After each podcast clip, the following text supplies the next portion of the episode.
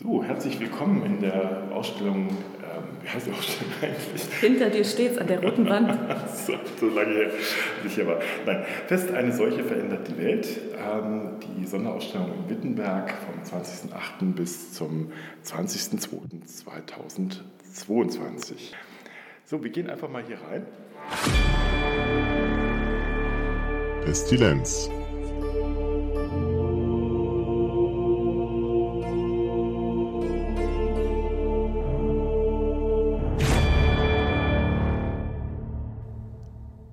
damit herzlich willkommen zur letzten Folge von Pestilenz, dem Podcast über die Pest und andere Seuchen. Wir wollen euch noch einmal durch die Pestausstellung, die jetzt mittlerweile zum Zeitpunkt der Aufnahme schon beendet ist, hindurchführen. Und zwar machen wir das, indem wir euch eine Audioführung durch die Ausstellung geben. Mit mir dabei ist Claudia Pupo Almagier, meine Ehefrau und Mitpodcasterin dieses Podcasts. Und ich bin natürlich wieder Mirko Gutja, der Kurator dieser Ausstellung. Ich wünsche viel Vergnügen.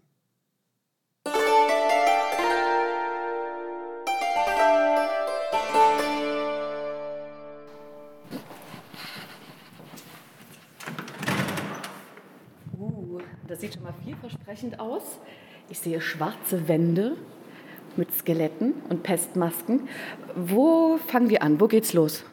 Hier, es beginnt mit einer großen Wand, in der wir mal die verschiedenen Bezeichnungen für die Pest, also beispielsweise die Bollenpest, die Atramos, äh, die äh, Pestilenz und so weiter an die Wand gesetzt haben, aber äh, die wir auch dann gleichzeitig ähm, ausgestattet haben mit den Namen für Corona, was wir äh, natürlich Corona nennen, aber natürlich äh, offiziell äh, Covid-19 heißt oder 2019 NCOV, ähm, um einfach diese Verbindung von Anfang an zu, zu setzen. Denn wir wollen hier in dieser Ausstellung nicht nur die Geschichte der Pest erzählen, eine quasi Medizingeschichte zeigen, sondern wir wollen hier natürlich auch einen kleinen Ausblick auf die aktuelle Pandemielage geben, zu zeigen, dass die Menschen äh, durchaus relativ ähnlich in Krisenzeiten reagieren, damals wie heute, und dass sie dass es immer wieder Entwicklungen gibt, die sich durchaus auch in verschiedenen solchen Zeiten ähneln.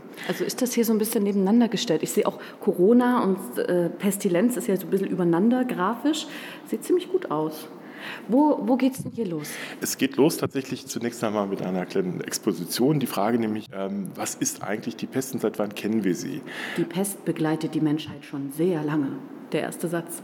Genau, richtig. Und das ist nämlich so, so diffus das eigentlich geschrieben ist, äh, so diffus ist es nämlich eigentlich auch, denn wir haben am Anfang, ähm, zumindest bis vor, vor, wenigen Jahrzehnten, hätten wir nur das, was wir auf der linken Seite hier gesehen hätten, nämlich mhm. ähm, schriftliche Quellen.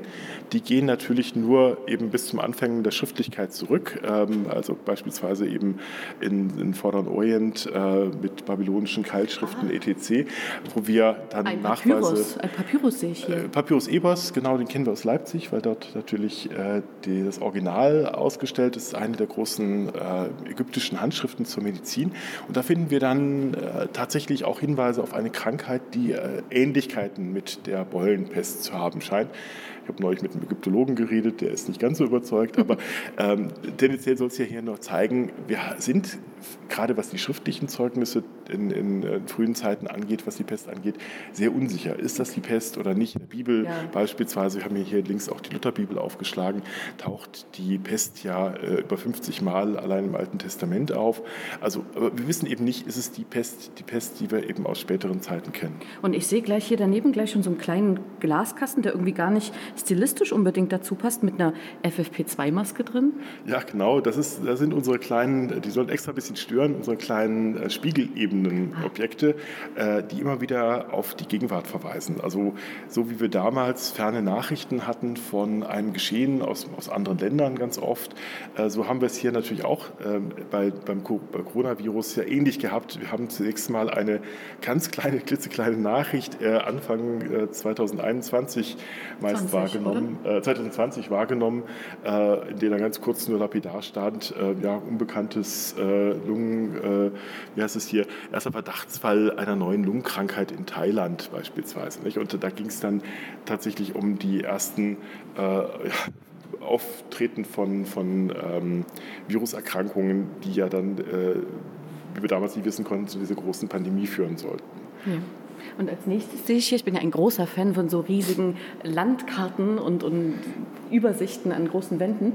Das ist jetzt was genau, diese Europakarte hier? Ja, bevor wir die, auf die gehen, ah. ähm, wir haben noch eine andere Europakarte, nämlich Zwei. diese hier.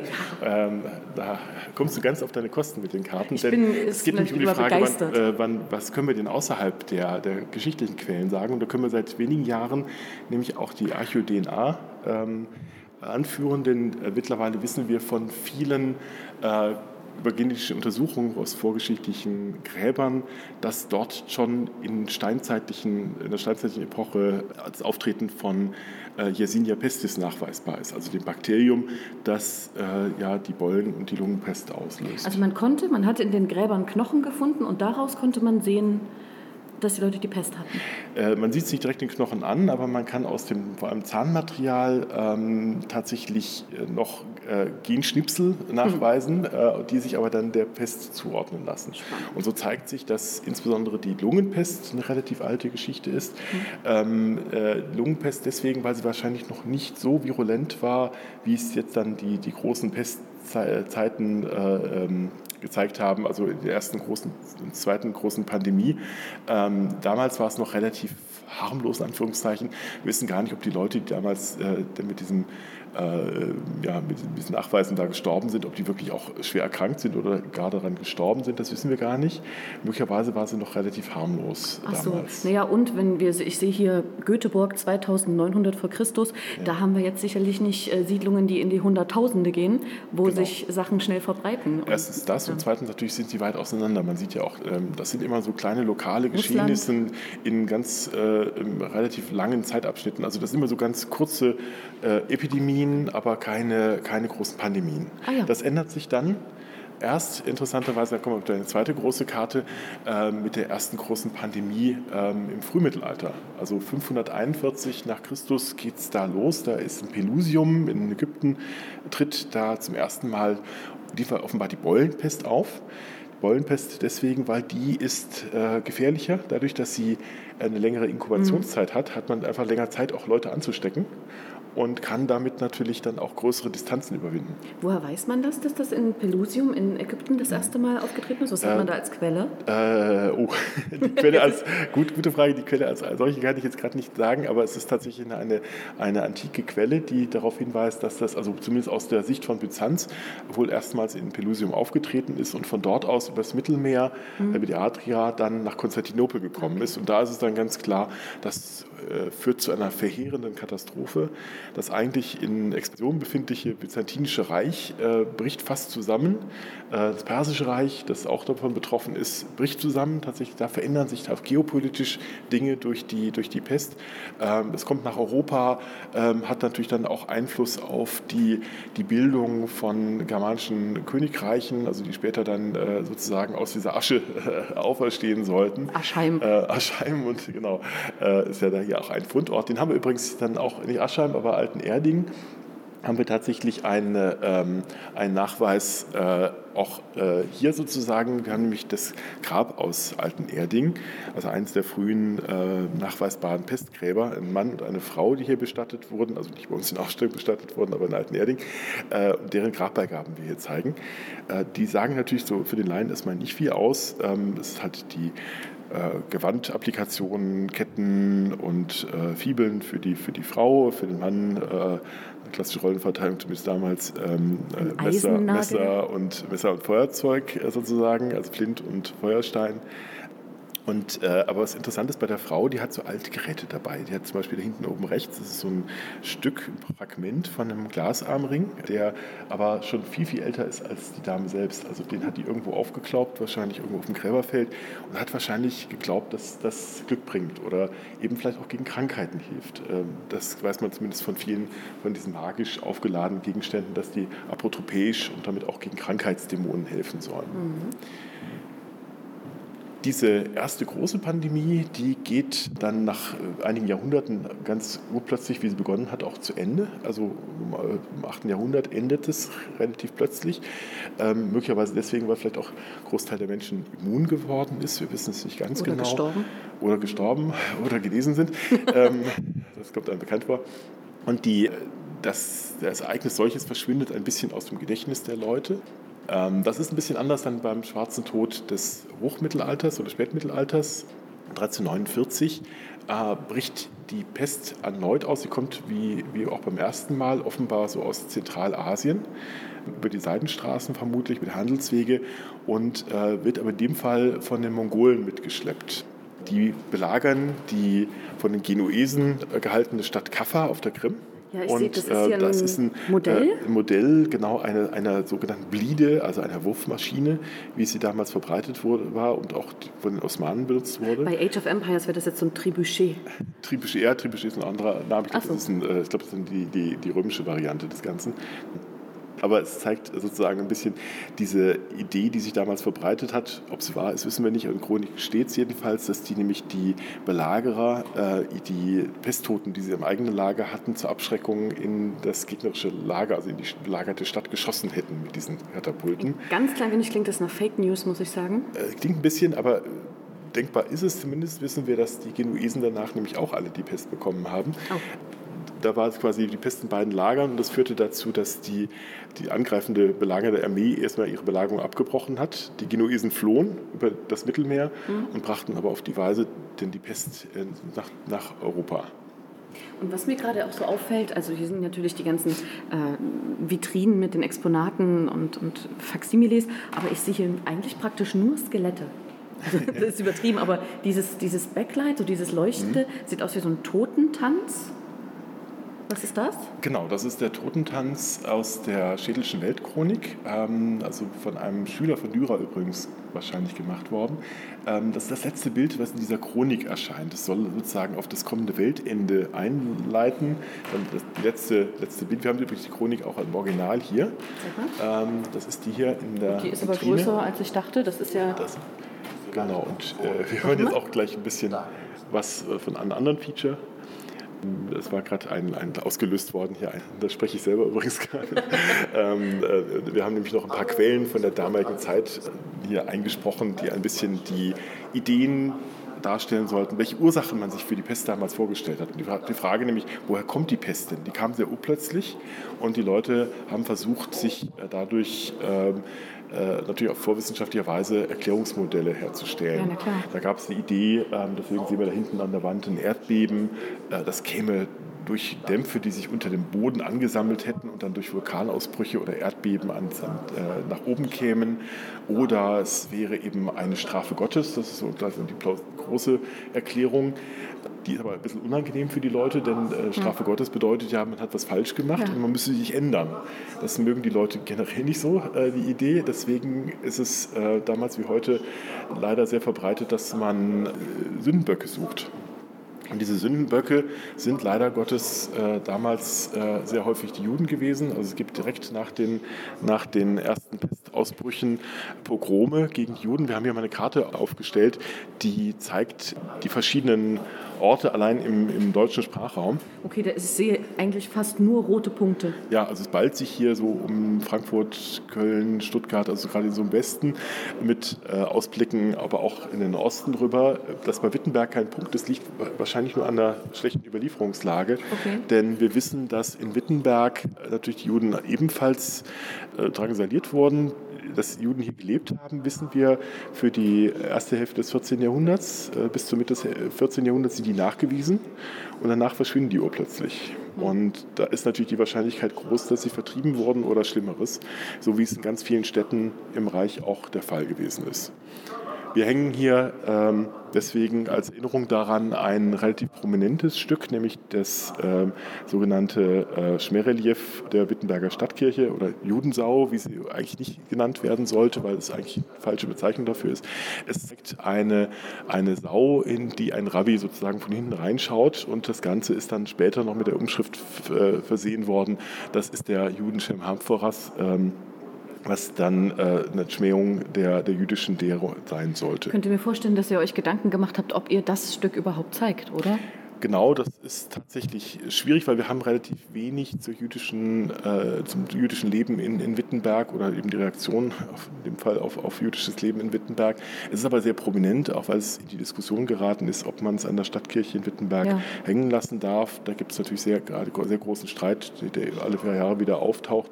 Ähm, aber wir wollten es hier als, zumindest als 3D-Reproduktion nochmal zeigen, um genau zu zeigen, dass auch Wittenberg kein, äh, also nicht von von diesen Ressentiments frei gewesen ist. Wir sehen hier übrigens auch natürlich ein, ein Motiv, das sich so ein bisschen durch die Ausstellung zieht, ist, sind die Ratten, logischerweise.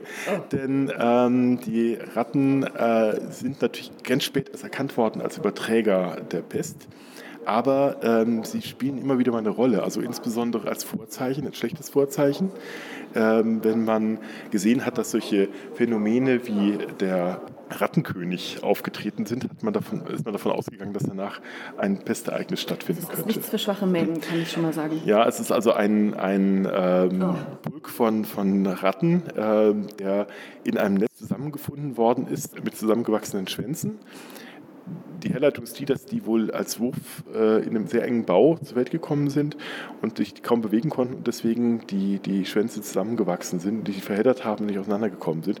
Interessanterweise sind Ratten aber tatsächlich sehr soziale Wesen, äh, die sorgen dann für ihren Nachwuchs dann auch weiterhin. Äh, insofern ist es relativ plausibel, dass es diese ähm, Rattenkönige tatsächlich auch gegeben hat, ähm, dass sowas äh, tatsächlich dann über mehrere Monate lebensfähig war. Es gibt jetzt gerade ganz frisch auch einen Fund aus Russland, der auch ein lebenden, äh, lebendes Exemplar sozusagen gefunden. Also es Krass, wäre zumindest recht plausibel, dass es die wirklich gab. Und da sehe ich jetzt gleich hier wieder die Spiegelebene zu Corona. Ganz genau, da haben wir nämlich ein anderes Exemplar, kein, äh, auch ein geflügeltes Mäusewesen sozusagen, nämlich ein, eine Fledermaus, die haben natürlich miteinander weniger zu tun. Die zeigt natürlich, dass die Idee des Sündenbocks auch heute noch eine große Rolle spielt, denn äh, die ersten Berichte eines Ausbruchs äh, des Coronavirus waren ja verbunden mit dem Großmarkt von Wuhan. Ja. Und da kam ganz schnell auf, äh, ja, die Asiaten sind daran schuld, die haben vielleicht auch selber im Labor fabriziert und vieles andere, was mehr kommt. Ähm, und es sei natürlich dazu herzuleiten, die Asiaten würden ja, oder die Chinesen würden ja generell äh, immer so komische Sachen essen wie Fledermaussuppe. Und daher käme ja. das natürlich. Ähm, tatsächlich ist natürlich, die Fledermaus steht in dieser Verbindung, äh, wahrscheinlich ist in den Fledermäusen wahrscheinlich das Coronavirus mutiert, sodass es dann auch den, sozusagen für den Menschen gefährlich wurde. Das ist durchaus denkbar. Wir wissen ja Beispiel auch von der Vogelgrippe oder von anderen ähm, äh, derartigen äh, Viruserkrankungen, dass sich in, in solchen ähm, Populationen, Tierpopulationen sowas äh, verändern kann. Ähm, aber ob nun tatsächlich äh, der Konsum von, von Fledermaussuppe da äh, was mit zu tun hat, ist, das ist relativ unwahrscheinlich, denn das ist ein rassistisches Ressentiment. Es stellt sich nämlich raus, dass in Wuhan auf dem Großmarkt gar, gar keine Fledermaussuppe ha. im Angebot war, geschweige denn, dass das zur traditionellen chinesischen Küche gehört. Also das ist reines äh, Sündenbock-Denken. Äh, das ist uns offenbar heutzutage leider auch nicht fern. Ich sehe wieder eine Karte.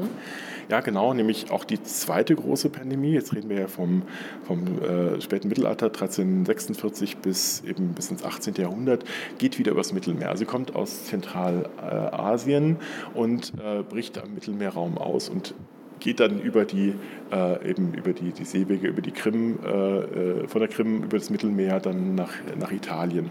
Darf ich mal kurz fragen, weil hier steht 1346 bis ins 18. Jahrhundert rein. Ich, ich als äh, relative Laien, was das Thema betrifft, verbinde eigentlich 1348. So dieses Jahr ist das Pestjahr. Ja, genau, weil da die, die Pest in Deutschland zum ersten Mal Ach so. aufgetreten ist. Es ist tatsächlich immer ein lokales Phänomen. Also wenn man Okay. äh, die ersten Ausbrüche in Zentralasien und in, in Kaffa sind 1346. Es dauert tatsächlich zwei Jahre, bis das halt sozusagen über, über den Mittelmeerraum, äh, dann über die Alpen auch zu uns kommt. Wir sind ja hier auch dann die Punkte 1347 Venedig und 1349 Köln, 1348 Paris. Äh, und bis es dann bei uns ist, wie gesagt, wir wissen gar nicht, ob es in Wittenberg in der Zeit schon Ausbrüche gab, aber denkbar wäre es. Ähm, äh, da ist die Quellenlage nicht, nicht gut genug. Ich mag solche Überblicksdarstellungen. Das ist gleich, das ist halt wirklich so grafisch übersichtlich. Ähm, Die Karte haben auch sehr gerungen, muss ich sagen. Das mussten wir sehr viel noch ändern. Ja, die Frage ist natürlich, äh, egal wie, äh, wo diese, diese Krankheit herkam, äh, ob sie nur eine Strafe Gottes war oder ob sie übernatürlichen oder natürlichen äh, Ursprung hatte, man wollte was dagegen tun. Und das hat man relativ früh angefangen. Schon äh, ähm, als die Pest in Paris war, hatten sich ähm, äh, sozusagen äh, Akademiker zusammengesetzt und haben sich überlegt, was können wir denn da aktiv gegen tun. Und daraus äh, aus, diesen, aus diesen Ratschlägen, das insbesondere die Ethik, also was man zu sich nimmt, ähm, äh, sozusagen Hygiene und Medikamentengabe, aus diesen drei, drei Basen hat sich das, das entwickelt, was dann in den Ratgebern der Zeit immer wieder aufgetreten ist. Ich sehe, ihr habt das auch schön illustriert. Ihr habt ja die Wände komplett schwarz und dann sind immer diesen rote, rote Worte, ne? Selbsthilfe, Arznei und Hygiene. Genau. Habt das dann mit unterteilt so ein bisschen? Das sind kleine Kapitelüberschriften. Also wir haben tatsächlich sieben Hauptkapitel äh, hier äh, dargestellt. Ähm, das erste Hauptkapitel war, waren die Anfänge sozusagen. Jetzt sind wir im medizinischen also Bereich, was man seitens der Medizin und der ähm, sozusagen der, der Spiritualität äh, gegen die Pest getan hat. Mittel zum Heil oder Heilmittel haben wir es mal genannt. Ähm, und äh, die, zu diesen Mitteln gehören natürlich zu einem diese Ratgeberliteratur, die ganz, ganz äh, äh, plötzlich sozusagen auch sich dem Mittel des Buchdrucks dann bedienen kann, ab, dem, äh, ja, äh, ab der Mitte des, des, des 15. Jahrhunderts. Und zu einem der wichtigen Werke gehört übrigens auch ähm, Hieronymus Brunschwig von der Urgift der, der Pestilenz. Es ist insofern spannend, weil hier nämlich ein Sammler verschiedene Dinge zusammengetragen hat, nämlich auch Pestliteratur, aber auch ähm, Bücher über Moral und über Lebensweisen, aber auch sehr viele Ablässe auch gesammelt hat. Also er hat sich da offensichtlich Gedanken gemacht, was passiert mir denn im, im Falle eines, äh, einer, äh, eines, einer Pestinfektion, wie kann ich mich dagegen körperlich und seelisch rüsten. Das ist ein Und Original, ne? Das ist ein Original. Das spannendste Stück für uns alle natürlich ist, dass er da auch ein Exemplar von Luthers 95 Thesen eingeklebt hat. Ähm, das heute leider nicht mehr drin ist, aber das äh, sozusagen den krönenden Abschluss dieser Ablassproblematik darstellt. Denn er hat sich offensichtlich auch Gedanken gemacht, ist das denn der richtige Weg, ähm, sich mit Ablässen sozusagen den, Weg, den Weg ins Himmelreich freizukaufen? Also er wollte sich nach allen Seiten absichern. Der hat sich wirklich gut abgesichert, genau. Aber das ist sozusagen das, was man selber tun konnte. Was konnte man von Seiten der, der Mediziner tun? Das war natürlich die Medikamentenvergabe. Und die haben auch sehr prominente Stücke. Das sind nämlich äh, Salbentöpfchen, so ganz kleine Gefäße, die wir hier ausgestellt haben in der Vitrine, die man ähm, aus der Apotheke bekommen konnte. Ähm, so ähnlich wie man heute ja auch äh, immer noch von Apotheken ähm, ja, Salben und ähnliches Anmischen lassen kann. äh, anmischen lassen kann. So haben das natürlich damals die Apotheker Ja. äh, äh, sozusagen customized auch für die Kunden gemacht. und der prominente Kunde in dem Fall ist Martin Luther, denn das sind die Stücke, die aus Luthers Garten stammen, die er aus der Kranach-Apotheke bezogen so. hat. Jetzt wahrscheinlich nicht gegen die Pest, aber es zeigt sozusagen ein bisschen dieses Spektrum, ähm, wie man damals äh, Medikamente bekommen hat. Und da hat man sich dann mit einer Mischung aus äh, Pferdefett und Krötenaugen eingerieben. So ein bisschen tatsächlich, Lut- Luther empfiehlt äh, gedörrte Kröte gegen äh, Rheuma, glaube ich. Ich weiß nicht mehr ganz genau, gegen was er das empfohlen hat. Ähm, er sammelt auch Rezepte und äh, ist, äh, also die Dreckapotheke gehört auch dazu. Aber das, aus der Apotheke bekommt man aber eigentlich hauptsächlich tatsächlich Tinkturen aus verschiedenen anderen Mitteln. Da sehen wir gleich noch ein bisschen was dazu.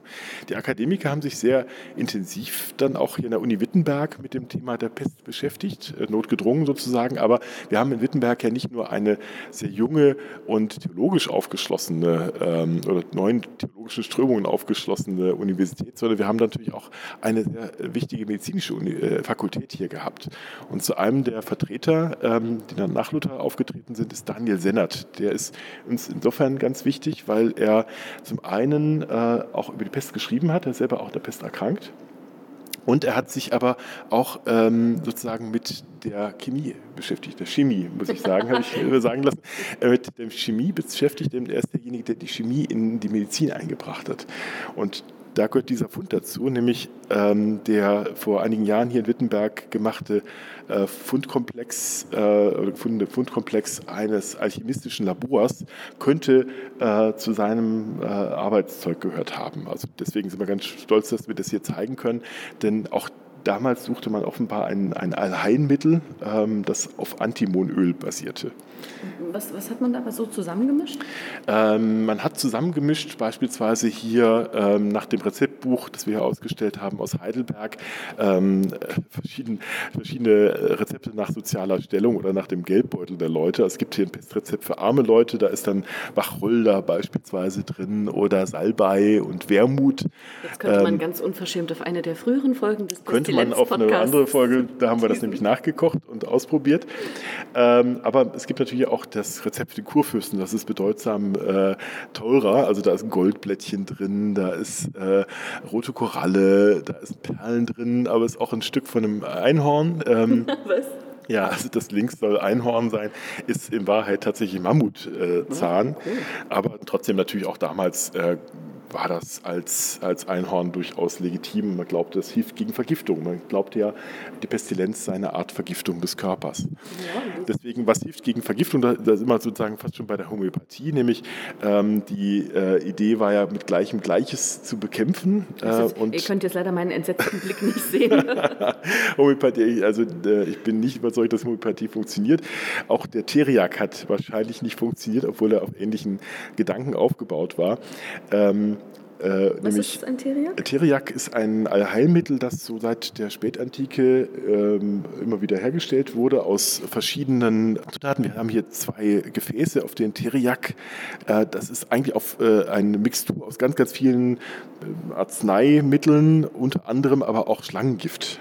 Und dieses Schlangengift, wie gesagt, das war die so. Idee, wenn ich jemandem Gift gebe, der schon vergiftet ist, dann kämpft das Gift gegen das Gift oder was auch immer und dann werden die wieder gesund. Hat wahrscheinlich eher nicht funktioniert. Aber das ist etwas, was man zu sich genommen hat, gegessen oder Das hat man ja zu sich genommen oder auf die Nase gestrichen oder ähnliches mehr. Es gab aber auch was, was, was durch den Geruch gewirkt hat. Ähm, ja. Ganz bekannt waren natürlich dann solche Räucherkapseln, ähm, die man in den Hals getragen hat. Bisamäpfel nannte man die, also weil die so eine Apfelform haben. Aber äh, ganz überraschend vielleicht für heute, äh, auch Tabak und Kaffee wurde eingesetzt, äh, weil, weil, die so stark äh, ätherische Öle haben, glaubte man, das würde auch gegen die Pest was helfen. Ich sehe gerade, ich meine, viele, viele Sachen scheinen uns heute absonderlich, aber dieses Ausstellungsstück, ich habe mich gerade gefragt, warum hier ein altes Stück Holz an der Wand hängt, aber das ist irgendwie das Holzrohr aus dem Garten von Melanchthon vom Melanchthon-Haus, wo man frisches Trinkwasser mit äh, hat durchlaufen lassen. Ich meine, es ist ja gar nicht so Weit hergeholt. Weit hergeholt, dass frisches Wasser hilft. Das, äh, was sehe ich hier gerade? Myrrhe ist Bestandteil von, dem einen, von der einen äh, angeblichen Pestarznei. Das ist ja auch wirklich, das hat ja auch äh, therapeutische Wirkung. Hm. Ja, tatsächlich ist da Erfahrungswissen drin, ähm, was vielleicht bei einem oder anderen äh, Krankheit auch hilft, aber wahrscheinlich nicht gegen die Pest. Aber die, die Idee der AHA-Regeln, also hm. Abstand, Hygiene, gut, Alltagsmassen, da kommen wir dann gleich noch drauf, ob es die gegeben hat, aber die, ähm, zumindest die beiden ersten Punkte sind wirklich sehr, sehr äh, ähm, altbekannt. Also das hat man schon angewandt, äh, festgestellt, da ist vielleicht ganz hilfreich, wenn ich äh, frisches Trinkwasser reinführe für. Dann werden die Leute nicht krank durch andere Sachen. Es ist vielleicht hilfreich, wenn ich eine, eine, in, einem, in, den Statuten, die wir jetzt beispielsweise haben, der Stadt Wittenberg, ähm, die sogenannten Willkür von 15.4, wenn ich da schon reinschreibe, dass jeder sein, sein, äh, sein Stück Straße vor dem Haus zu fegen hat, äh, dass da eben durch den Müll keine Ratten angezogen werden.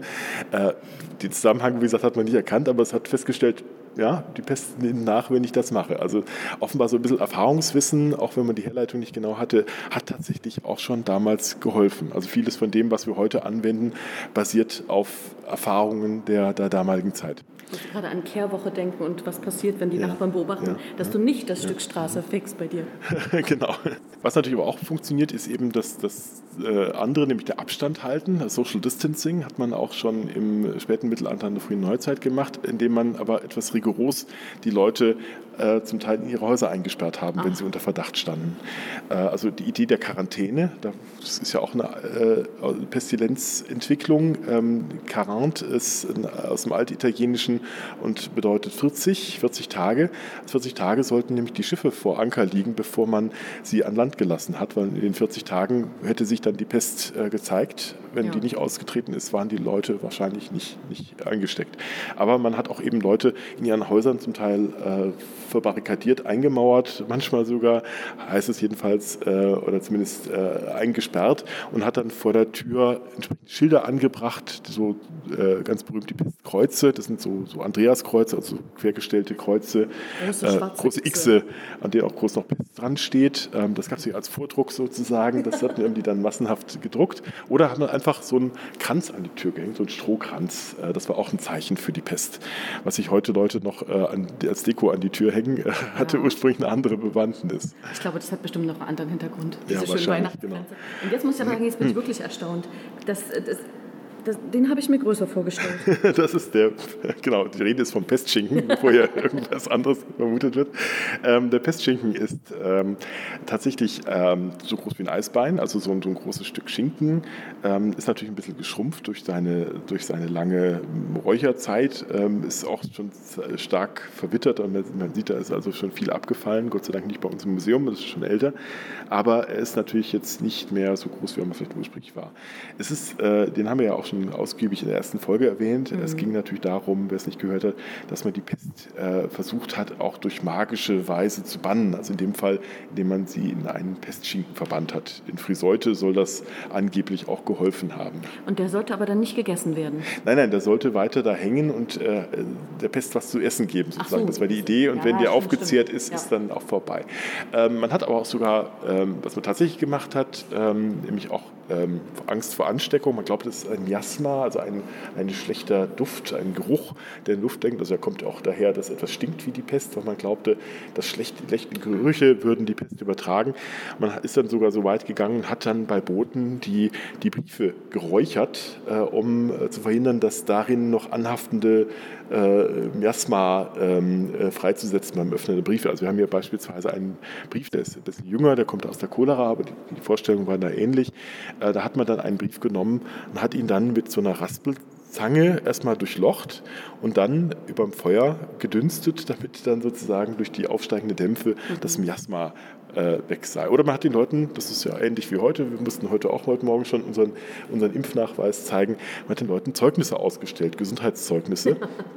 Hier für einen Handwerker, der ähm, äh, aus dem äh, im Elsass oder im, im, in Baden unterwegs war und der äh, äh, offensichtlich äh, hier wahrscheinlich bekommen hat, dass er aus einer pestilenzfreien Gegend stamme, damit er da arbeiten kann. Oder man hat sich gleich eingemauert, wie der Papst in Avignon, der eine große Mauer um seinen Papstpalast Palast gezogen hat und um die Stadt.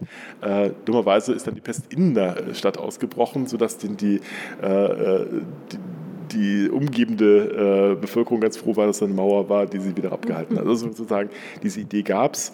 Ähm, aber was natürlich auch ein großer Faktor war, war die Angst vor der Pest. Also auch etwas, was wir immer wieder eigentlich auch bemerken. Also die Angst vor der Ansteckung, Angst vor der Seuche äh, war manchmal größer als die Seuchengefahr zu der jeweiligen Zeit selbst. Ähm, das sieht man beispielsweise ganz schön an solchen Beispielen wie hier in Nürnberg, wo man versuchte, die Leute, wenn sie pestkrank waren, unter Tüchern verborgen auf einer Sänfte zum Arzt zu tragen, weil die, die Idee war, dass, die, dass, der Anblick eines Pestkranken oder Pesttoten schon zum, zum Tod führen würde. Oder Manch, vielleicht anstecken könnte oder irgendwie so. Ja, die Idee, also wahrscheinlich hat das Tuch vielleicht tatsächlich ein bisschen geholfen, also sozusagen eine Art Alltagsmaske über den ganzen Körper. Aber ähm, äh, die Idee war tatsächlich, also die Angst kann auch schon allein durch, also die Pest kann schon durch die Angst übertragen werden. Und so ein bisschen schwingt das heute ja auch noch mit, also wenn die Leute die, äh, sich vor, äh, beispielsweise beispielsweise ähm, die, die Toten aus, aus Bergamo äh, nachts in, äh, in großen LKWs heimlich abtransportiert werden, um die Bevölkerung nicht zu verunsichern, ähm, dann schwingt so ein bisschen die, die, Idee mit, man will die Leute auch natürlich nicht, nicht schockieren, man will sie nicht in Panik versetzen. Also ist durchaus so eine, so eine gewisse Angst vor der Seuche, äh, die man auch verhindern will, auch noch heute da. Solche Sachen wie, dass man Pestkarren nachts mit äh, äh, nachts rausgefahren hat, die, die Toten raus, äh, aus der Stadt buxiert hat und dann extra noch die, die äh, Räder mit Filz umwickelt hat, damit die nicht gehört werden. Okay, also, also Monty Python ist historisch nicht ganz Ist nicht ganz zu Recht, dass sie da mit der Klinge rumgezogen sind, nein. Aber natürlich ein ganz wichtiger Faktor ist die neben dem sozusagen dem medizinischen und dem, was, was die Obrigkeit machen konnte, ist natürlich das Spirituelle. Also klar, die, äh, wir befinden uns in einer Zeit großen, großen Glaubens. Also es gibt so gut wie keine Atheisten im Mittelalter und in der frühen Neuzeit. Irgendwie haben die alle an, an Gott geglaubt. Ist, da muss ich mal kurz sagen, das war für mich eine regelrechte Offenbarung. Was ich schade fand, dass es in der Schule nicht so rüberkam, sondern erst äh, in der Uni, dass äh, du Religion und Glaube, Christentum überhaupt nicht irgendwie trennen kannst, überhaupt nicht irgendwie, das war gesamtgesellschaftlich übergreifend, das war so Teil deines Lebens, es gab irgendwie gar keine Denker groß außerhalb, außer beim Thema Ketzer, aber das ist ja deins. Ja, ja genau, aber das letztlich sozusagen der Grundtenor war da. Also wir haben, wir haben manchmal heißt es, die Reformation so eine Zeit des Glaubenskrise gewesen. Das stimmt nicht, nein, ist es nicht. Es geht tatsächlich, äh, in der Zeit gibt es, glaube ich, kaum weniger äh, Glaubenszweifel als, als äh, in einer anderen Epoche. Nee, es ging um die Frage des richtigen Glaubens. Da machte man sich eben Sorge, ist das, ist das alles so korrekt? Und einer, der natürlich äh, da entsprechend aufgetreten ist, war Martin Luther. Was hat Martin Luther jetzt mit der Pest zu tun? abgesehen davon, dass er selber mehrfach von der Pestilenz äh, bedroht war, ist er natürlich auch jemand, der den sozialen Aspekt in der, äh, in der Frage gesehen hat. Denn äh, für die Reichen war es natürlich möglich, auszuweichen aus den pestbedrohten Städten, sich aufs Land zu ziehen. Wir sehen hier beispielsweise diesen großen Wappenschild von Nürnberger Patriziern, die sich einfach mal nach Nördlingen abgesetzt haben und da sozusagen überwintert haben mhm. und dann zum Dank dieses etwas äh, ja, protzige Wappenschild hinterlassen haben. Da haben sich wahrscheinlich auch gedacht, na danke, Geld wäre besser gewesen. Aber gut, ähm, Jedoch, äh, also diese Idee, wie wir hier auf dem Epitaph sehen, hier um 1600, dass der Tod hier als Skelett arm und reich gleichermaßen holt, das ist natürlich nicht, äh, entspricht nicht der Realität. Tatsächlich sind die Armen äh, viel öfters von der Pest bedroht worden.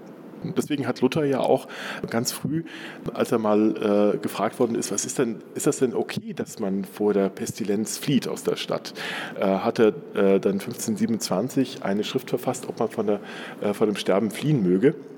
Und da hat er reingeschrieben, naja, ist, eigentlich ist es in Ordnung. Es ist eben keine Strafe Gottes, die man einfach erdulden muss, sondern man, man darf ja auch beispielsweise essen, wenn man Hunger hat. Also deswegen darf man durchaus auch Medikamente nehmen. Aber äh, man bitte dafür sorgen, dass die, heute würde man sagen, systemrelevanten Jobs ähm, an Ort und Stelle bleiben. Also dass die Ärzte da sind, dass die Krankenpfleger da sind, dass aber auch die Seelsorger da sind, die, die Lehrer, dass der Magistrat weiter für die Infrastruktur zuständig ist. Bleibt kaum noch jemand übrig.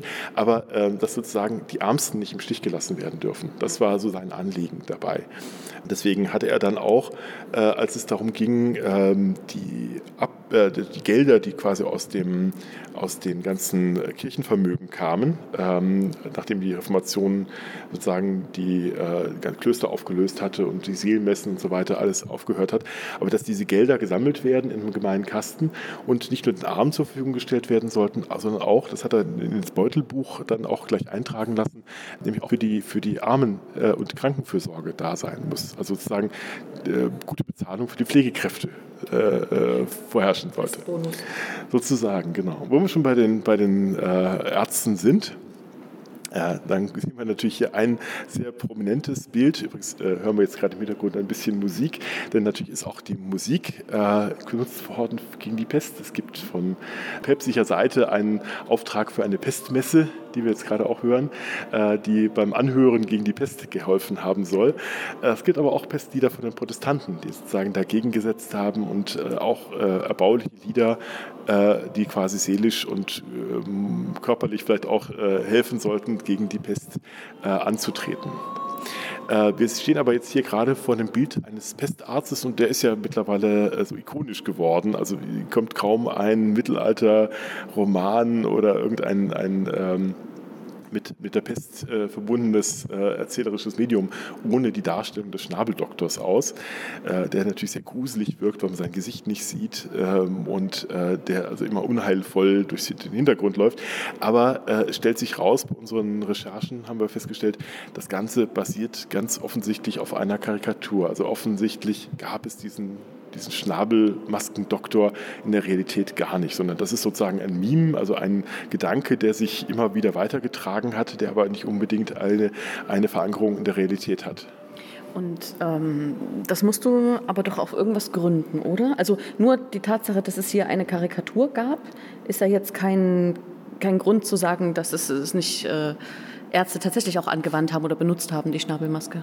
Nein, aber tatsächlich ist die Karikatur der auslösende Faktor. Also wenn man sich anschaut, die verschiedenen anderen Abbildungen, die ja, es danach also gab, sieben, äh, genau, äh, da gab es noch ein paar mehr, aber es sind, sie sind immer wieder, man sieht es ganz genau äh, vom, vom Vorbild abgekupfert oder vom, eben von dem abgekupferten wieder abgekupferten, was Sinne des Wortes.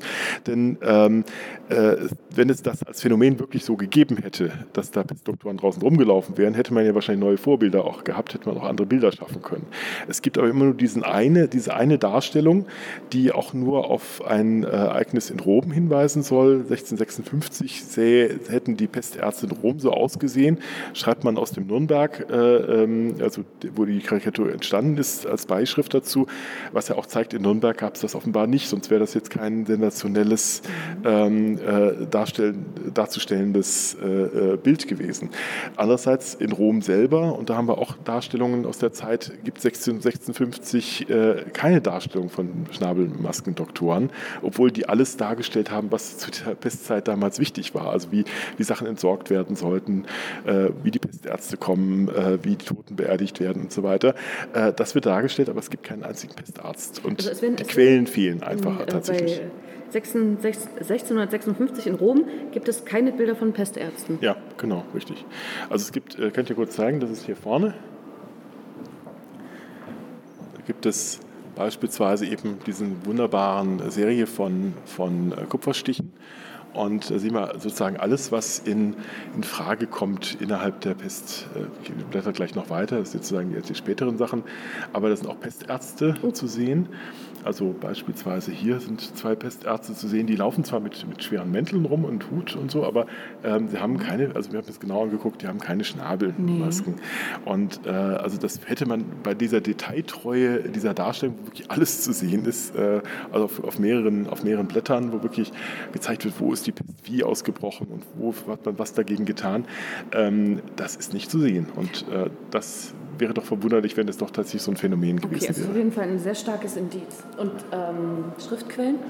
Schriftquellen fehlen auch. Also es gibt zwar eine ähm, Beschreibung eines französischen Arztes, Charles Delorme, der äh, das angeblich erfunden haben soll aber außer dieser einen Quelle gibt es gar keinen anderen Beleg dazu. Und äh, auch der Autor der Biografie äh, neigt eher so ein bisschen zu ähm, Fantastereien. Äh, hat sich dann später auch irgendwie einen Adelstitel äh, in Kanada und einen am apostolischen Hof gekauft und hat sich dann so als kleiner Papst an seinem eigenen Hof inszeniert. Also äh, das ist eine ganz komische Gestalt und äh, ich glaube, da muss man sehr vorsichtig sein, diesen Beleg für bare Münze zu nehmen. Okay, also es gibt als einzige wirkliche Bildquelle eine Karikatur, die immer wieder kopiert wurde. Also ich fasse jetzt mal zusammen, dass ich es richtig verstanden habe. Und als Schriftquellen gibt es eigentlich nur diese Biografie dieses etwas zweifelhaften Autors. Genau. Und es gibt jetzt keine, ähm, ich spinne jetzt mal rum, keine Inventurlisten von irgendwelchen Gerbereien, die irgendwie, auf, weil sie mehr Pestmasken äh, herstellen mussten. Also ist es nicht irgendwie noch irgendwo erwähnt in irgendwelchen, mhm. wie gesagt, äh, Listen? Nein, also tatsächlich fehlen uns tatsächlich Belege. Es gibt ein bisschen was, was aber immer wieder so abgeschrieben aussieht oder beeinflusst vom, vom, von diesen Karikaturen. Okay. Aber es gibt tatsächlich keine direkten Belege, dass es das wirklich gegeben hat. Eher so äh, dann Berichte von Leuten, die das also als absurd finden, dass man sowas tragen würde. Also was dafür auch spricht, dass man es in, in ihrem Umfeld gar nicht gemacht hat. Ja. Also es ist, äh, also spricht eher dafür, das ist so ein, so, ein, so ein Mythos, der sich da immer weiter getragen hat. Äh, es ist auch nicht wirklich praktisch. Also was wir tatsächlich gemacht haben, die Ärzte, sie haben sich ähm, kleine Säckchen vor der Nase gehalten, um äh, äh mit, mit stark riechenden Essenzen drin, um sich vor diesem Pesthauch zu schützen, vor dem man ja glaubt, an, sich anstecken zu können. Ähm, aber das äh, wäre sozusagen die Fortentwicklung. Also sozusagen, da bindet sich das einfach vor die Nase oder man macht eben dann einen langen Schnabel mit einer Maske dran, damit man dann quasi geschützt ist. Aber äh, es spricht eigentlich nichts dafür, dass es die wirklich gegeben also die, hat. Die, Ab, die, die, Abwesenheit von, von Beweisen, sag ich mal, ist jetzt ja noch kein Beweis, dass es das gar nicht gab. Ne? Eben, das kann aber, man nicht ausschließen, ähm, aber äh, es ist schon eindeutig. Zumindest, es ist erstaunlich, dass es nicht mehr Belege dafür gibt, wenn es so verbreitet wäre. Ne? Entweder ist es ein sehr seltenes Phänomen oder ja. es gab es gar nicht. Okay. Das ist ja lustig, dass er dann, na gut, wenn ich mir vorstelle, wie vielleicht in mehreren hundert Jahren irgendwas übernommen wurde, was heutzutage ein Meme ist und das nehmen Leute dann für bare Münze. Ja, genau nächste Kapitel, in dem wir jetzt stehen, wenn wir schon gerade von, von äh, Kunstphänomenen äh, die Rede haben, wir haben es bald geschafft. Ähm, wir sind äh, hier gerade in dem Kapitel, in dem es darum geht, was, was hat die Pest denn eigentlich ausgelöst? Äh, was äh, sind die Folgen der Pest? Also die Pest verändert die Welt, das ist ja unsere Unterschrift unserer Ausstellung. Und wir wollten ja mal zeigen, was hat die Pest denn eigentlich verändert? Also sie hat kleine Dinge und große Dinge verändert. Abgesehen kleine davon, Dinge, dass man sagt, es ist ein Drittel der Bevölkerung gestorben? Ja, das ist eben auch große, äh, groß diskutiert. Ist das denn wirklich wirklich so viel gewesen. Also man, äh, es gibt die ältere Literatur gibt es tatsächlich diesen Hinweis, äh, ein Drittel der gesamten europäischen Bevölkerung sei dahin gerafft worden und manchmal der Weltbevölkerung. Also ganz so wichtig ist Europa damals auch nicht gewesen. Also es gab schon ein bisschen mehr Menschen auf der Welt. Aber ähm, äh, diese Zahlen sind hoch umstritten, denn die interpolieren äh, die Berichte von Chronisten, die da auch sehr zu Übertreibungen neigen. Es Ach gibt so, die also, haben dann einfach addiert. Der eine sagte, da sind genau, äh, so viele in der Stadt sind so viele gestorben, also muss in jeder Stadt in der ganzen, okay. ganzen äh, Bevölkerung so gewesen sein. Tatsächlich gibt es viele Bereiche der Welt, die weniger stark betroffen waren als andere. Es gibt Orte, die dutzendfach von der Pest getroffen wurden, andere, die gar nicht von der Pest getroffen wurden. Also das ist sicher etwas mit Vorsicht zu genießen. Es sind sicher Millionen gestorben, auch über längere Zeiträume hinweg, weil die Pest war ja nicht dann mit den ersten Pestwellen vorbei, sondern die geht ja bis ins 18. Jahrhundert rein. 1720 der letzte große Ausbruch in Marseille und danach ebbt es ab.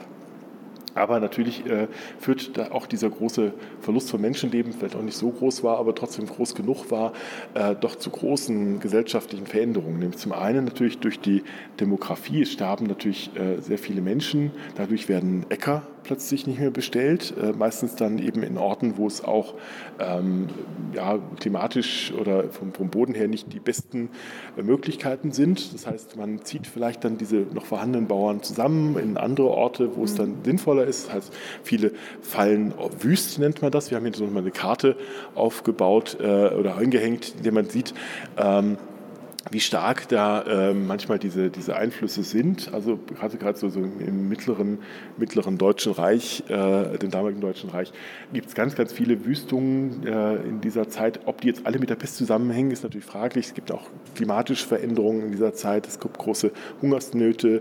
Äh, es gibt natürlich dann auch Landreformen und ähnliches mehr, also die dazu führen, dass man eben Äcker zusammenlegt und ähm, dem man ähm, dann versucht, sozusagen die besseren Äcker zu nutzen nutzen oder eben zu Wäldern, die schlechteren zu Wäldern und Viehweiden umzuwidmen. Okay, wenn ich jetzt aber, das ist ja quasi eine, eine, etwas größere Deutschlandkarte mit vielen Punkten drauf, mit vielen, oh Gott. Und je, je dichter die Punkte sind, desto mehr Wüstungen gab es. Ja, je heller, also je, je heller. größer die Punkte sind. Also die, die weißen, großen weißen Punkte, gerade so in diesem zentralen Bereich, ja, auch so im, halt im Bereich äh, quasi so Schwarzwald bis äh, Schwäbische Alb, da ist ganz viel an Wüstungen. Ja, aber komplett Sachsen-Anhalt. Äh, komplett Sachsen-Anhalt, ja. Äh, da heißt es halt einfach der Wüstungsquotient, das ist ein, ein technisches äh, Mittel der, der okay. Berechnung des Ganzen, aber es bedeutet einfach nur die, die, die, der Ausmaß der Wüstungen. Also hier findet sich natürlich auch archäologisch relativ viel viel. Äh, manchmal nutzt man das sozusagen auch zur eigenen, äh, zum eigenen Vorteil. Man hat dann zum Beispiel auf dem Pest, ähm, äh, Friedhof, also Pestfriedhof angelegt auf einer ehemaligen Wüstung in ähm, guckst gerade auf Ich muss gerade gucken, Leiberg, genau wie er heißt. Äh, ich gucke aufs Ausstellungsschild. Äh, Leiberg heißt der Ort. Ähm, das ist kein äh, echtes Pestkreuz, oder? Das ist jetzt eine Nachbildung, ein 3D-Druck, ähm, so. aber äh, trotzdem schwer genug. Und ja. das zeigt, äh, das ist so ein Fall, wo man tatsächlich einen wüstgefallenen Ort mit der Pest direkt verbinden können, weil man direkt danach nämlich auch die, die Toten dort beerdigt hat und dann auch die Toten der umliegenden Orte dann auch auf diesem Pestfriedhof weiter beigesetzt worden sind, 18, 1635. Also, äh, äh, was aber ganz spannend ist, ist, dass wir auch sehen, nicht alle Menschen verhalten sich ähnlich. Also nicht alle wollen fliehen, nicht alle wollten sich quasi nur selbst ihre eigene, eigene Haut retten. Es gibt solche Fälle wie äh, Eyam in äh, Nordengland, wo sich ein Ort, hier sehen wir von einem Stein, einem Grenzstein, in dem so kleine Löcher eingelassen sind. Äh, die waren mit Essig gefüllt und da konnten Münzen reingelegt werden und sie desinfizieren. Die Idee war nämlich, äh, der Ort Eyam hat sich selbst isoliert hat mhm. sich selbst unter Quarantäne gesetzt, weil er gesagt hat, wir, bei uns ist die Pest ausgebrochen, wir wollen aber nicht unsere Nachbarn anstecken. Und bevor das passiert und wir selber da äh, quasi äh, die, die auch umbringen, äh, isolieren wir uns selber, auch wenn wir wissen, dass wir wahrscheinlich dabei äh, größtenteils sterben werden. Wow. Also wirklich Selbstaufopferung und äh, wirklich auch sehr ergreifend, wie ich finde. Ähm, tatsächlich auch ein großer Teil des Ortes gestorben. Anders beispielsweise Gegenmodell ist Niederzimmern, aus der diese Trage kommt, diese Totentrage ähm, auf dem man die Pestleichen abtransportiert hat. Das sieht aus wie so eine große Leiter mit Füßen unten drunter, aber da hat man die, die Toten draufgelegt, ähm, die äh, dann aber dieser Ort ist dann zwangsisoliert worden ähm, und man hat äh, quasi gewartet, bis dort die Pest abgeebbt ist und also zynisch gesagt, man hat einfach gewartet, bis alle gestorben sind, die sterben mussten. Äh, also so eine geplante Durchseuchung sozusagen. Ja. Denn hinter den Zahlen stehen nämlich auch immer Schicksale. Das darf man ja auch nie vergessen. Man guckt das als Historiker so an und sagt, ja, 30 Millionen oder so und so viel. Aber es sind halt immer einzelne Personen, die dahinter stehen. Und ich finde, da kommt man mit dieser Tafel am nächsten dran. Denn äh, die hat einen, einen Ort in, in Sachsen. Äh, nämlich Großrückerswalde, hat seinen eigenen Ort mal gemalt. Es ist wirklich eine ganz detaillierte Darstellung der, des kleinen Ortes mit der kleinen Wehrkirche. In der Wehrkirche hinkt das eigentlich auch, dieses Epitaph. Wehrkirche. Eine Wehrkirche, die könnte auch verteidigt werden. Also die, ist, so. die, kann man quasi abschotten und das ist so eine kleine nicht bei Burg. Vollmond. Okay, Nein, die verhandelt sich nicht von äh, genau. Aber sie, ähm, äh, man sieht hier, das, man hat sich das vorgestellt wie so einen mythischen Kampf zwischen äh, Gut und Böse. Also wir haben die Engel des Todes, das sind die mit den schwarzen Flügeln und den Waffen, die die Häuser hier ähm, äh, angreifen, während die Engel des Guten, des Lichtes mit den roten Flügeln, äh, die äh, äh, zeichnen das Kreuz auf Kreuzzeichen auf die Stirn derjenigen, die überlebten. Und äh, auf die Weise werden die dann geschützt. Und hier sehen wir unten drunter eine Auflistung der Namen der alten Menschen, die bei dieser Epidemie gestorben Tochter, sind. Tochter, ein Sohn, bleibt nur ein Sohn. Ja. Also es ist ganz äh, zum Teil also wirklich äh, disruptiv. Von Hans Reschen starben fünf Personen, sein Weib vier Kinder, er blieb alleine. Ja, also solche, solche Schicksale sind ganz, ganz häufig. Also äh, Leute, die plötzlich keine Kinder mehr haben, Leute, die ganz allein plötzlich auf der Welt dastehen. Also es ist wirklich, äh, wenn man sowas liest, geht einem das doch bis heute sehr nahe. Und äh, das haben wir auch in Wittenberg. Wir haben hier in Wittenberg auch äh, die Totenbücher, äh, ähm, die zur solchen Zeit angelegt worden sind, relativ spät erst. Also uns wird natürlich vor allem die frühen Phasen interessieren, aber immerhin äh, hier um 1582 geht es hier los. Und das ist voller, voller, voller Namen. Und dann merkt man erstmal, was das wohl auch auf einer persönlichen Ebene für die Menschen bedeutet haben muss. Sind die, die Namen sind, das sind die Namen der Pesttoten? Die Namen der Pesttoten in Wittenberg, ja. Okay.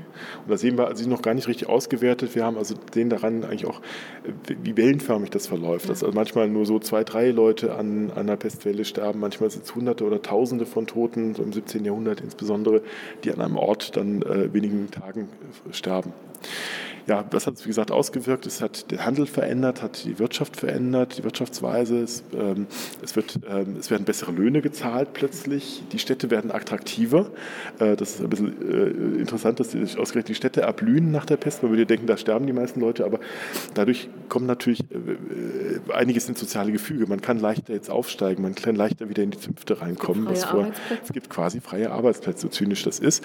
Und den Überlebenden geht es danach besser als vorher. Also das ist natürlich natürlich zynisch, aber äh, es zeigt natürlich, dass hier doch sich einiges durch die Pest tut. Äh, Bankenwesen floriert. Wir haben deswegen hier die Fugger äh, als, als Darstellung an der Wand. Äh, die Geldwirtschaft spielt eine große Rolle. Und natürlich, ähm, hier bleibt natürlich auch der Ausblick in die Gegenwart äh, nicht, nicht äh, fern. das Amazon-Paket. das Amazon-Paket, das hier in der, der Spiegelebene steht. Ähm, denn klar, auch bei uns ändert sich die Wirtschaft gerade massiv. vieles mhm. auf den Onlinehandel.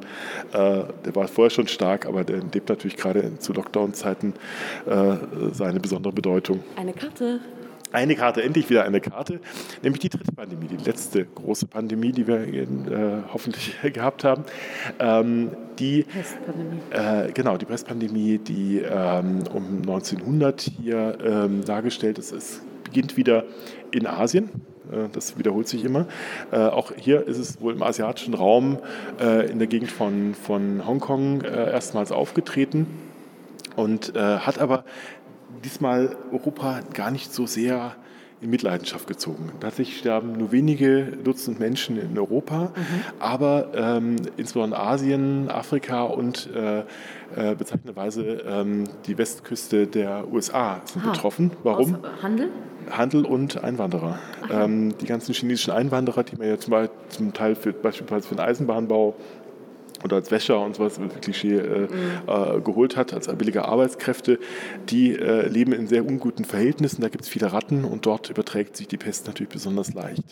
Ähm, der Vor- und Nachteil äh, dieser Pandemie war, wir, wir, sind jetzt in einer Zeit, der die Naturwissenschaften besonders äh, äh, an, an Bedeutung gewonnen haben und der erstmals möglich ist, dem Ganzen auch von, von naturwissenschaftlicher Seite nachzugehen. Und einer, der dann diese Pestpandemie äh, auch entsprechend genutzt hat, war äh, Alexandre Jarzin. Ja, nee, also, wird, also wird, wird französisch ausgesprochen, der stammt aus der französischen Schweiz ähm, und ist nach äh, Vietnam geschickt worden hier sehen wir ihn in Hongkong, aber er hat äh, in einer provisorischen Hütte äh, tatsächlich sein Labor aufgestellt. Und ihm ist dann gelungen, äh, den 1494, äh, 1494, ja genau, 1894, äh, den Pesterreger erstmals nachzuweisen mhm. und auch den Übertragungsweg über die Ratten. Und das war natürlich dann die Möglichkeit, erstmals was aktiv tun zu können. Man hat äh, gerade zum Beispiel in den USA extra Rattenjäger äh, angestellt, die dann die, die ganzen Arbeiterviertel von Ratten reinigen sollten. Hat er auch und schon den, hat, den, Weg über, die, über den Floh? Hat auch schon über den Floh, okay. äh, ich glaube, er hat über den Floh das nachweisen können. Äh, nach ihm ist ja auch dann das Bakterium benannt worden, letztlich Yersinia pestis, mhm. und das dann äh, letztendlich auch dann den Weg geöffnet hat, auch aktiv was gegen diese Krankheit zu tun indem man nämlich Heilmittel entwickelt hat. Es dauerte dann bis in die Mitte des 20. Jahrhunderts, bis man dann wirklich was Brauchbares hat, nämlich äh, die Antibiotika. Mhm. Ähm, mit, äh, bis heute noch verwendet wird Streptomycin, ja. ähm, bezeichnenderweise auch gegen Cholera eingesetzt. Ähm, da hat es dann eine große Bedeutung gehabt. Es wird bis heute noch verwendet, aber ähm, ist für unsere Breiten natürlich keine große, hat groß, großen Belang mehr. Deswegen mhm. äh, erklärt sich so ein bisschen, warum es bis heute auch keinen guten Pestnachweis gibt. Ähm, ich habe mit äh, auch, auch noch Verweis auf eine frühere Folge ja, mit Professor Seeberger in Potsdam vom Max-Planck-Institut geredet und äh, mit ihm über den Antigen-Schnelltest geredet, den man äh, Pesttest, genau, ähm, der äh, der Theorie vorliegt als, als sozusagen als, als Methode bekannt ist, aber der, der niemanden findet, der es umsetzen will, weil darin kein Geld steckt, weil für unsere Breiten natürlich keine Nachfrage, keine Nachfrage existiert. Das ist das Bedauerliche daran, denn wir äh, haben wir leider Gottes in vielen Teilen der Welt immer noch ja, die Pest. Auch da verweise ich nochmal auf die entsprechende Folge. Übrigens, äh, als, als natürlich Ausblick auf, auf die heutige Pandemie ähm, und nochmal den wichtigen Hinweis, wie wichtig Impfen ist und wie, was für eine, was für eine äh, enorme wissenschaftliche Leistung auch die Entwicklung war, haben wir hier die Ampullen des, äh, der ersten Impfungen ähm, in äh, in äh, Sachsen-Anhalt oder deutschlandweit sozusagen, mhm. nämlich aus, aus, dem Impfzentrum Magdeburg, das ich herzlich nochmal grüßen darf und danke nochmal für die Bereitstellung.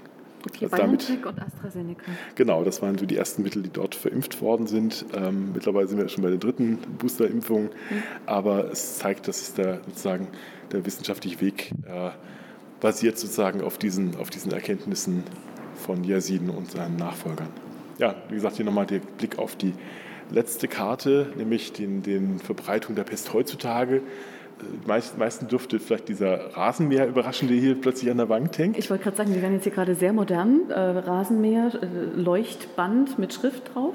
Genau, denn äh, auch hier ist äh, sozusagen der, der, Beleg auf die Gegenwart. ähm, in den 80er Jahren soll nämlich eine Frau in Florida ein, ein Eichhörnchen mit ihrem äh, äh, Rasenmäher überfahren haben. Jetzt fragt sich jeder, was hat das jetzt mit der Pest zu tun? Ja, das Eichhörnchen hatte die Pest. Äh, die hat die Frau durch das Blut angesteckt, die ist selber an der Pest erkrankt ähm, und äh, zeigt, wie nah sozusagen das auch in die westlichen Zivilisationen kommen kann, heutzutage noch. Also das ist wirklich bis, passiert. Das ist wirklich passiert. Ähm, und ähm, Äh, jedes Jahr wird in den USA äh, so sieben bis acht Fälle ähm, von Pesterkrankungen gemeldet. Also das ist heutzutage noch so, weil die Pest mittlerweile wieder in den Boden übergegangen ist. Es war ja ursprünglich ein bodenlebendes Bakterium, ist dann sozusagen über die tierische Population dann auch auf den Menschen gekommen und hat sozusagen hier den umgekehrten Weg wieder gemacht von den USA und hat sich jetzt hier sozusagen als Pest, äh, Bodenbakterium äh, wieder niedergelassen, kann aber jederzeit wieder auf die Tiere überspringen. Und so also ähm, keine, funktioniert keine Garantie, dieser Weg. dass es nicht wieder eine Gut, USA haben jetzt ein anderes Gesundheitssystem als, ne, aber als beispielsweise es kann trotzdem eine Madagaskar, wo noch 2017 200 Tote ähm, äh, äh, leider Gottes. Da äh, fällt mir sofort das Lied ein dazu, ne? Ja, natürlich. Das hängt wahrscheinlich auch mit diesen, mit diesen Pesterfahrungen vor Madagaskar zusammen. Wir sagen, vor Madagaskar hatten die Pest an Bord. Ja, ist in diesen Gegenden leider bis heute verbreitet, was natürlich auch an mangelnder Gesundheitsversorgung dort liegt. Ja. Aber ähm, es ist natürlich in unseren Breiten weitgehend eingedämmt, solange eben die Antibiotika noch funktionieren. Hm. Aber auch das ist natürlich eine endliche Geschichte um sozusagen nochmal einen Blick in die Gegenwart zu werfen, nämlich die Frage, warum ist die Pest eigentlich für heute, bis heute so faszinierend für die Menschen? Ähm, ich meine, das war kein Zufall, dass direkt auch mit dem ersten Auftauchen des Coronavirus auch Vergleiche mit der Pest äh, vorgekommen sind. Ja. Das ist natürlich völlig unterschiedlich, aber was wir gezeigt haben, es gibt durchaus ähnliche Tendenzen in der Behandlung dieser Seuchen.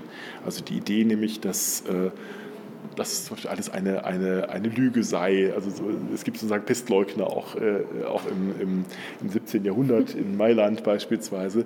Also diese, diese grundlegenden Entwicklungen sind eigentlich immer, tauchen immer wieder auf. Also die Seuchen werden immer, dadurch, dass sie eben auch angstbesetzt sind, mit äh, ähnlichen Phänomenen in Verbindung gebracht.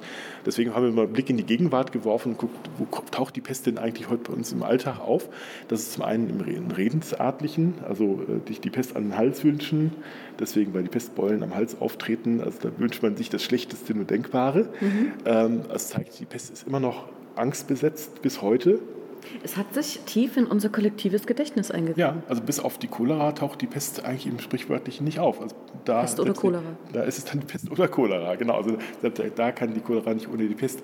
Also es zeigt, ähm, das hat die Menschen doch bis heute stark bewegt und sie versuchen es sozusagen ein bisschen auch dadurch zu überwinden, indem man mit diesem Horrorgedanken spielt. Also dass, die, dass der Pestarzt als gruselige Figur durch ein Spiel läuft oder eben als ähm, der Pestgedanke in, in äh, Literatur oder in Film auftaucht. Also hier äh, äh, beispielsweise Plague Inc. oder wir haben ja auch schon äh, in einer früheren Folge die ähm, äh, äh, Plague, Plague Tale erwähnt als, als Spiel. Also da, da, diese, dieses Sujet der Pest äh, wird immer wieder aufgegriffen und mein, meine Theorie ist, das wird deswegen gemacht, weil man sich mit diesem spielerischen Umgang mit der Pest auch einen Sieg über die Pest holen kann. Man besiegt diese Krankheit, man besiegt die Bedrohung und das bringt einem natürlich ein positives Gefühl und das hilft auch ein bisschen seine eigene Angst, die man vielleicht unterschwellig hat, vor dieser Bedrohung auch zu bekämpfen. Wir enden hier mit dem letzten Ausblick auf äh, sozusagen die Pest der Gegenwart, wo sich Pest und äh, Corona miteinander verbinden, nämlich beispielsweise im venezianischen Karneval, der 2020 wegen Corona abgesagt wurde. Aber äh, aus Protest haben sich viele Venezianer mit ihren Schnabeldoktorenmasken wir wissen wahrscheinlich keine Relevanz in der, in der, Realität hatten, aber nichtsdestotrotz als Meme auch gerade im venezianischen Karneval weitergelebt haben und dass, äh, dass die dort äh, dann mit diesen Masken als Protest auf die Straßen gegangen sind gegen die Absage des Karnevals. Also da begegnen sich dann wiederum diese beiden äh, Pandemien wieder. Und äh, als letztes sozusagen diese kleinen kuscheligen äh, Stofftiere, äh, die Yersinia pestis in, als, als ja, Stofftier dargestellt in einer riesigen Vergrößerung. Die wirken hier niedlich, die wirken als Prinzip schon fast verharmlosend für eine Seuche, die Millionen von Menschen dahin gerafft hat. Ja. Aber das ist natürlich sozusagen auch eine Art, wie man mit dieser Angst umgehen kann, indem man sie verniedlicht, indem man sie eben ja. verharmlost. Und äh, deswegen muss man natürlich immer im Gedanken dahinter haben, die Pest ist etwas, was äh, uns theoretisch bis heute noch bedrohen könnte. Wenn wir mal die Antibiotika verlieren, haben wir natürlich neben der Pest noch ganz viele andere Krankheiten, die uns bedrohen mhm. werden. Aber vielleicht ein letzter Gedanke, den ich noch mitgeben würde, ist, wir haben gesehen, es gab egoistisches Verhalten, es gab Verschwörungstheorien, es gab Beschuldigungen und sogar Schlimmeres äh, an Sündenböcken, die für sowas verantwortlich seien. Also die Dinge, die wir immer wieder sehen, wenn wir aus der Pest etwas lernen können, dann können wir vielleicht daraus lernen, dass eine Überwindung nur funktioniert, indem wir als äh, Menschen zusammenhalten, indem wir gemeinsam an einem großen Ziel äh, arbeiten, indem wir vor allem auf die Wissenschaft vertrauen, auf die Wissenschaftler ähm, und auf deren Konsens und äh, eben nicht in egoistisches Klein-Klein verfallen. Sehr schön. Danke für die Führung. Sehr gerne. Macht's gut. Tschüss.